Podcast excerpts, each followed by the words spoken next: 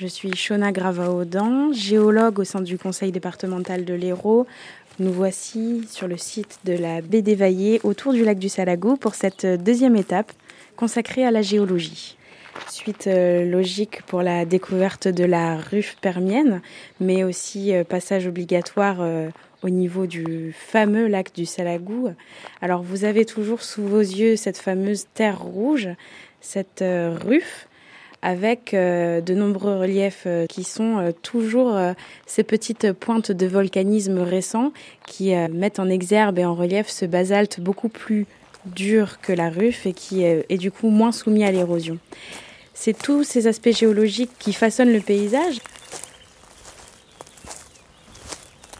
Quand on arrive euh, depuis le cause du Larzac et qu'on découvre dans la descente avec l'autoroute la beauté de, ces paysages, on est toujours surpris. Et puis en plus encore, quand on arrive euh, au niveau des ruffes, donc tout ce paysage rouge, les, les ruffes du, Salagou, c'est vraiment quelque chose de magnifique. Donc on a là toute une palette de paysages. Et euh, la diversité, disons, vient que ce, centre nord de l'Hérault est une des régions les plus complètes au point de vue de la géologie.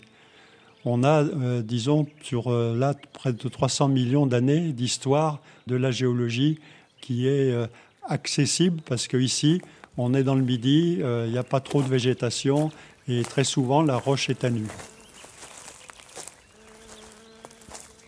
Un autre aspect de ce paysage est le fait que l'on est aujourd'hui dans un milieu ouvert. Un milieu ouvert, c'est un milieu avec une végétation qui n'envahit pas toute la partie minérale du paysage, tout simplement parce que depuis des millénaires, l'homme est présent sur ce paysage avec l'agriculture, avec l'élevage, le pâturage.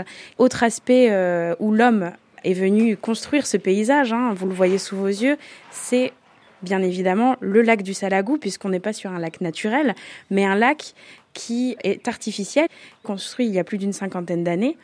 Mais là aussi où la géologie vient jouer un petit jeu, puisque on a construit le barrage qui a permis euh, la formation du lac avec du basalte, ce fameux basalte que l'on retrouve en relief et dont on peut observer les carrières où a été directement extrait le basalte juste au-dessus du lac du Salagou que vous pouvez euh, rejoindre grâce à ce chemin de randonnée.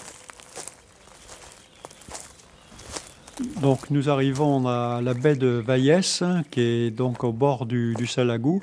Ça nous permet d'avoir une très belle vue générale sur le, Salagou. Et donc c'est un lac euh, de barrage, un lac artificiel, et il est alimenté par un petit ruisseau donc, qui s'appelle le Salagou, justement.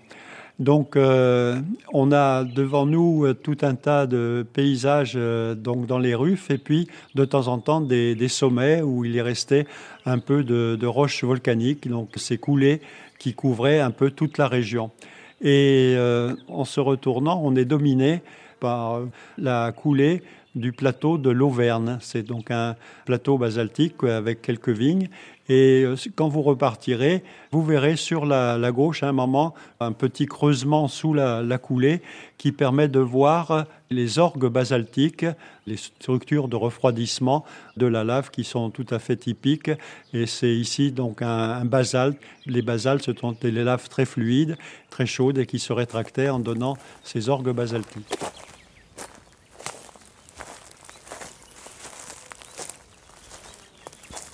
Il y a quelque chose de très apaisant dans ce lieu, euh, Shona? Oui, très apaisant et un paysage remarquable, splendide, qui vient faire écho aux nombreux paysages qui sont tout aussi splendides de l'Hérault.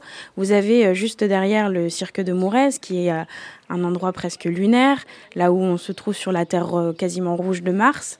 Et puis vous avez plus loin des montagnes beaucoup plus larges. vous avez toujours, quand vous regardez l'horizon, euh, le phare de l'Hérault, le fameux euh, mont euh, Saint-Baudile.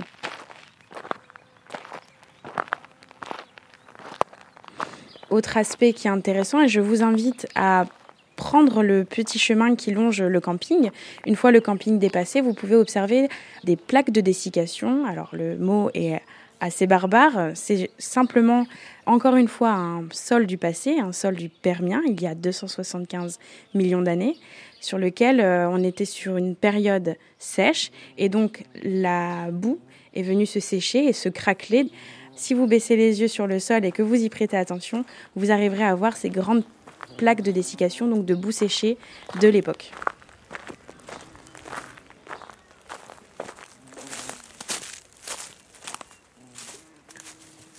Bah, nouvelle pierre à l'édifice aussi que vous pouvez observer euh, tout au loin euh, en face de vous, euh, de l'autre côté du lac.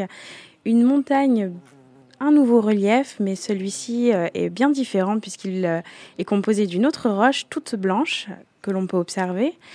C'est ici le mont Liosson qui est composé de dolomie calcaire, encore une nouvelle roche et une nouvelle variété lithologique que l'on peut euh, ajouter à notre euh, collection de roches héroltaises ébouriffantes.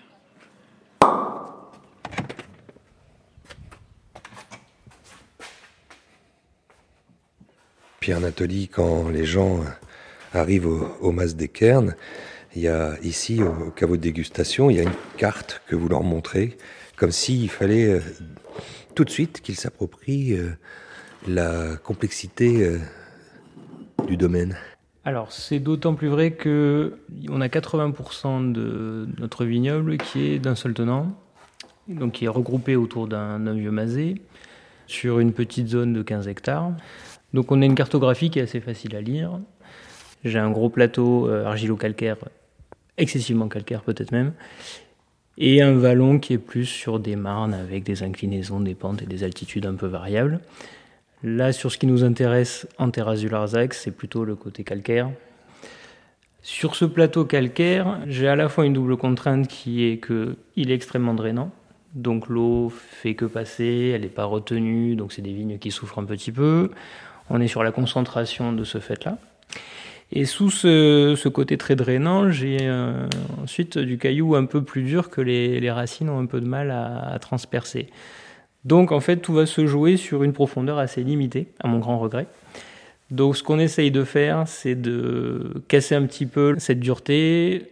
Alors c'est quelque chose qu'on fait à l'hiver avec euh, soit des semis, avec des plantes qui vont un petit peu carotter ce sous-sol, ou directement en tracteur avec ce qu'on appelle une sous-soleuse qui va venir en profondeur essayer de casser un peu de la croûte et aider les racines à s'installer. Mais euh, paradoxalement, un de mes plus jolis vins se fait sur une profondeur assez limitée.